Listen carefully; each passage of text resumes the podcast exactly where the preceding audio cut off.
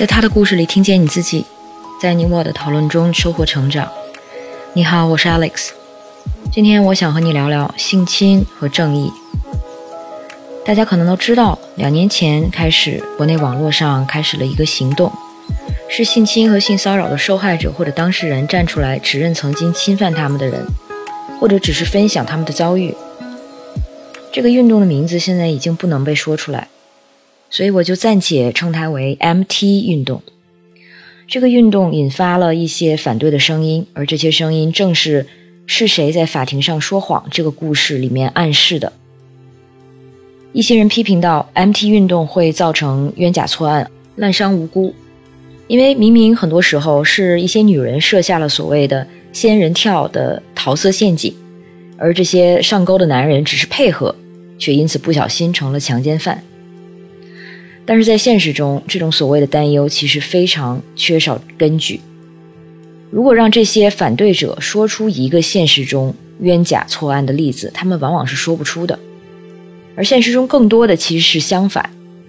更多的是那些明明对别人进行了性侵犯，却能利用权力捏造事实，最后逃之夭夭的强奸者们。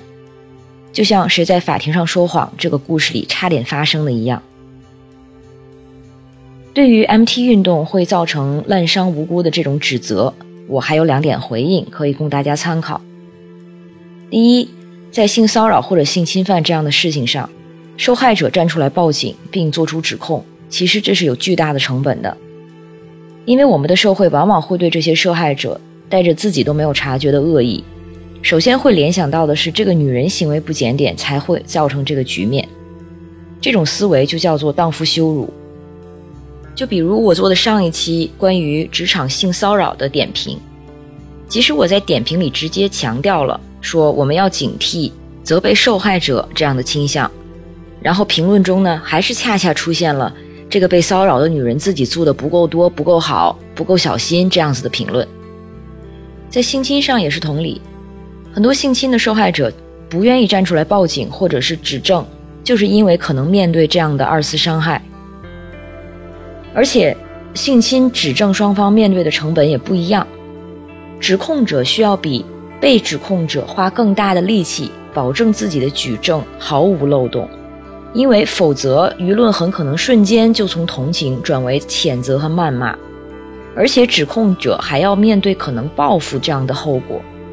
所以，你想一下，一个人顶着上述这种种种的压力，也要凭空捏造，就是为了陷害一个人。这种可能性其实有多大？第二点，我们为什么这么担忧所谓的冤案呢？为什么担忧这些所谓的男人被冤枉呢？其实这本身就是一个最重要的问题。一个男人被恶意的诬告，或者是被误伤，这在统计学上是属于第一型错误，英文上叫 false positive。这个就好比医生诊断错误，明明你没病，但是医生告诉你你有病。这就是统计学上的第一型错误，与之对应的是第二型错误，即所谓 false negative，也就是说你明明有病，但是医生没有查出来。那对应的情况就是明明有性骚扰、性侵犯的行为发生，却没有发生被指控或者被判定的情况。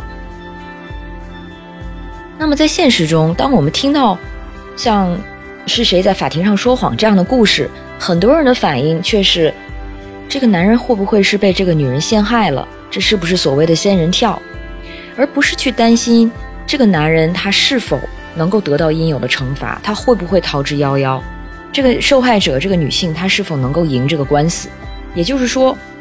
在性侵这个事情上，很多人的反应是过度的关心所谓第一型错误的问题，而过度的忽略第二型错误的问题，也就是过度的担心诬告或者是诬告。让无辜的人身败名裂，同时过度的不关心有多少性侵犯或者强奸犯已经逍遥法外。再换一个说法解释，就是人们总是在担心仙人跳，担心被指控者被冤枉了。但现实中发生的数字告诉我们的其实是恰恰相反，就是说现在被曝光过的、被判刑过的、被报警过的性侵的事例，只是真实数量的冰山一角。而故事里面被正义司法戳穿面目的马某，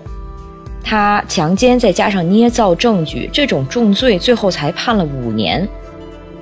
而他做的事情是，对于被他侵犯的女孩而言是一辈子的创伤。像故事中写写的，这个女孩最后只能选择从身边的人身边完全消失，否则她可能无法面对发生的一切。所以，这个马某即使被判了刑，他其实面对的司法后果，比起他。给这个女孩造成的伤害和他其他的罪行其实是不合比例的，而当我们总是在过度担心指控者居心叵测，而不去谈作案者逍遥法外，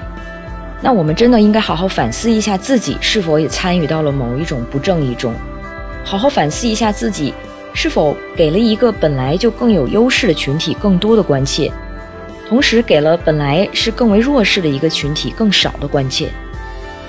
其实要判断自己是否有这样的倾向也很简单，你回想一下，在读《是谁在法庭上说谎》这个故事的时候，你是否有过“果然这个女孩是仙人跳，果然这个女孩在说谎，在诬告”这样的想法？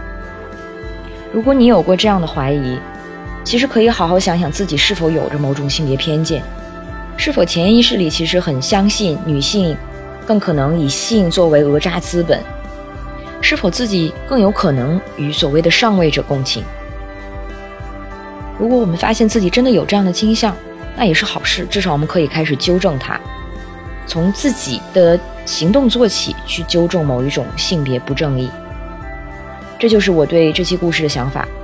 如果你有什么想说的，欢迎在音频下方留言，让我们在讨论中收获成长的智慧。